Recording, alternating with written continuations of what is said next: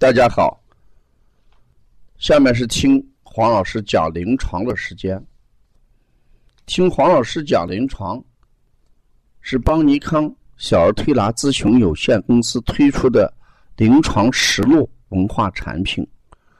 通过临床案例，不但解读和分享小儿常见病和现代综合症的病因、病机、病理、调理思路、配穴。食疗指导和推拿效果，更重要的是通过与妈妈的沟通，从妈妈育儿饮食习惯、家庭氛围、妈妈对待疾病的态度和选择治疗的方式、妈妈育儿的得与失等多方位剖析疾病的真相，这将对育儿妈妈和同行带来更多的思考，实现邦尼康。不但用双手创新小儿推拿技术，还要用智慧传播小儿推拿文化的企业愿景。今天我讲的临床是来自西安邦尼康小儿推拿第二届技术论坛参会的来自江苏的钮玉琴，他说。我学习推拿不久，在朋友店里学习的，想问一下，我们的小儿推拿是否可以凭推拿见效，而可以不必使用艾灸和贴膏药？显然，这就是说他对小儿推拿临床不多啊，他看到的小儿推拿。临床上立竿见影的手法效果不多，所以他觉得，呃，对这个效果还有这个持，呃，呃，这个疑虑的一些心态。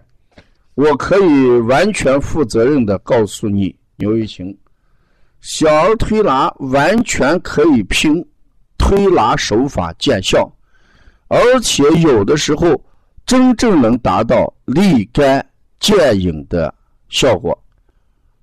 完全可以不用艾灸跟贴膏药，因为在外用法治疗里边，推拿、艾灸、贴膏药，它是平行关系。就是我们既然能用艾灸治病，我们当然可以用推拿治病；既然能用艾灸跟贴膏药治病，我们推拿。仍然是可以见效的，所以这一点疑虑，我希望这个来自江苏的钮玉琴，你不要有什么顾虑。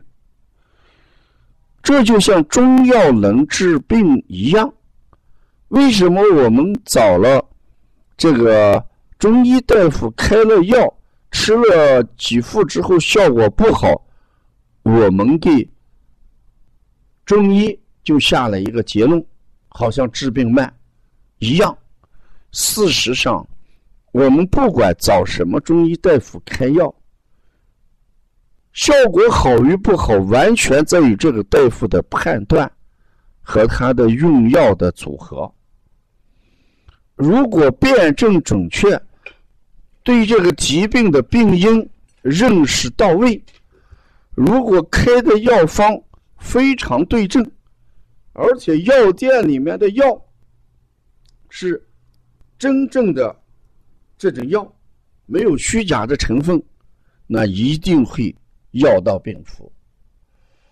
我前面用了好多如果，如果这都是中医必备的前提。为什么现在我们呃大夫开的药这个效果不好？我们要多方面考虑，有大夫的原因。也应该有中草药的原因。我们最近来的一个学推拿的，他说他是资资格证是呃药师资格证。王老师买了一几味中药，嗯，他一看，王老师，你这药是假的。我说你凭什么说我买的药是假的？他就讲了一套又一套，啊，那如果真的我们这一次买回来这个药是假的？那就说这种假药肯定治病的效果要差一点啊，所以从这一点上来讲，呃，小儿推拿能不能立竿见影，完全在于你对这个病的辨证能力和配穴。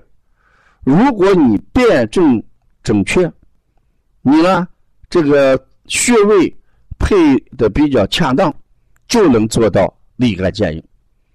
凡是来西安帮尼康推拿的家长也好，或者学员来好，你们有个共同的特点。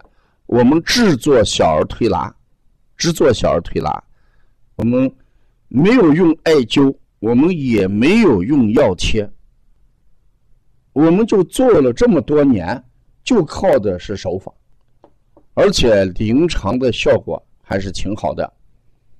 不管肺炎咳嗽也好，支原体咳嗽也好，腺样体肥大也好。都是用我们的推拿手法来推好的。不过我在这里面要提醒一点：推拿一定是会见效的，但是我们一定要把孩子的饮食跟家长的呃养孩子的一些习惯要加以改善。你看，我经常说，吃药不忌口，内断，大夫手。那为什么呢？因为有些食物就是诱发疾病的原因。咱邦尼康在推拿的时候给我们提出了一个四合一疗法。这个四合一疗法里面的食欲疗法，一定要提醒家长啊！如果有些食物吃了之后会诱发这种疾病，我们把这种食物叫不耐受的食物。所以我们呃虽然不提倡。用什么艾灸药贴，对食物的规避，邦尼康做的是比较好的。所以说，像腺样体肥大的孩子，一般我们都要求让他做什么？做食物不耐受检测。如果有些鸡蛋、牛奶对这个孩子影响比较大，我们就让他停上一段时间，等这个病停好了，我们再吃。这就是食物不耐受。所以，来自江苏的柳玉琴，我可以。很负责任的告诉你，你放心，小儿推拿是能做到立竿见影的，可以不必使用艾灸跟贴膏药。如果我们要关注更多的邦尼康的文化产品，加王老师的微信：幺三五七幺九幺六四八九，谢谢大家。